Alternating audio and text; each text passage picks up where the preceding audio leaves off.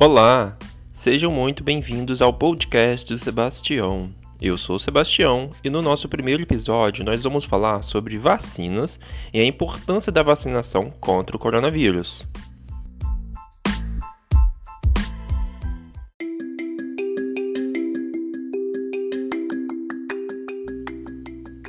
Antigamente, as taxas de mortalidade infantil eram bem altas.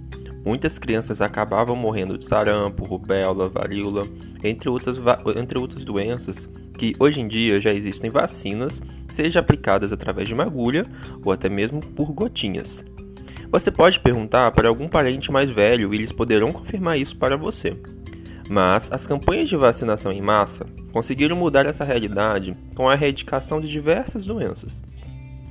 Nos últimos anos, vimos nossa realidade ser totalmente transformada novamente por conta de uma doença viral, a Covid-19. Muitas pessoas perderam entes queridos para essa doença até que se conseguisse uma vacina eficaz.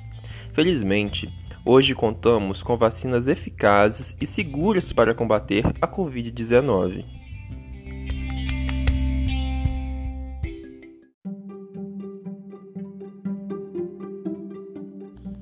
Vamos falar sobre o conceito de vacina.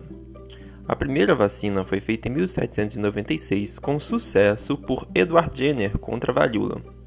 As vacinas são baseadas na imunidade ativa, que é quando o nosso corpo produz anticorpos a partir da exposição a um patógeno. Isso pode ocorrer de forma natural ao longo da vida né? ou de forma artificial, quando tomamos uma vacina. As vacinas contêm patógenos mortos, inativos ou modificados que fazem a gente produzir os anticorpos, mas sem causar a doença, ou pelo menos os sintomas mais graves. E como funciona a imunização? Bom, nosso corpo possui três tipos de linfócitos, e os linfócitos B são os responsáveis pela imunidade adquirida ativa. Eles são muito parecidos e se diferenciam pelos receptores de membrana, que ficam na superfície da célula controlando o que sai e o que entra. Os linfócitos que possuem os mesmos receptores de membrana são chamados de clones. As vacinas estimulam a multiplicação desses linfócitos cujos receptores de membrana se liguem ao patógeno. Alguns desses clones de linfócitos B específicos vão secretar os anticorpos e depois morrer. Outros permanecem no nosso corpo como uma espécie de memória. Assim, da próxima vez que esse mesmo patógeno entrar no nosso organismo, os linfócitos irão se multiplicar muito mais rápido, pois já entendem qual linfócito específico ativar. Quanto à resistência à vacinação da população, Muitas pessoas desconfiam que uma vacina possa ter sido produzida em tão pouco tempo, no caso da vacina contra a Covid-19.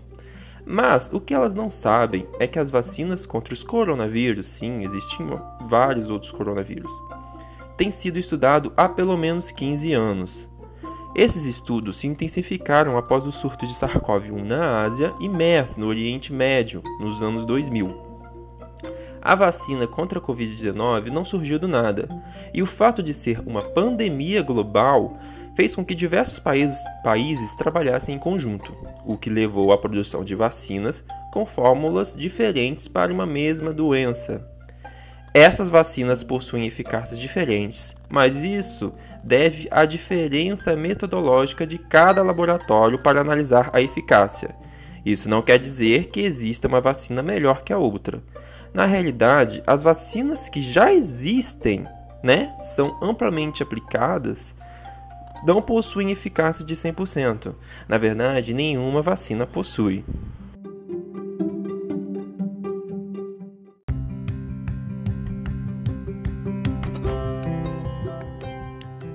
Podemos concluir então que a função da vacina não é impedir que o vírus entre no seu corpo e contamine outras pessoas, mas impedir que você fique doente e desenvolva sintomas graves, por isso, o uso de máscaras e o distanciamento continuam sendo essenciais. As vacinas são seguras e eficazes e a melhor forma de combater a pandemia. Então, beijos e abraços imunizados a todos vocês e finalizo o nosso primeiro episódio por aqui. Até a próxima!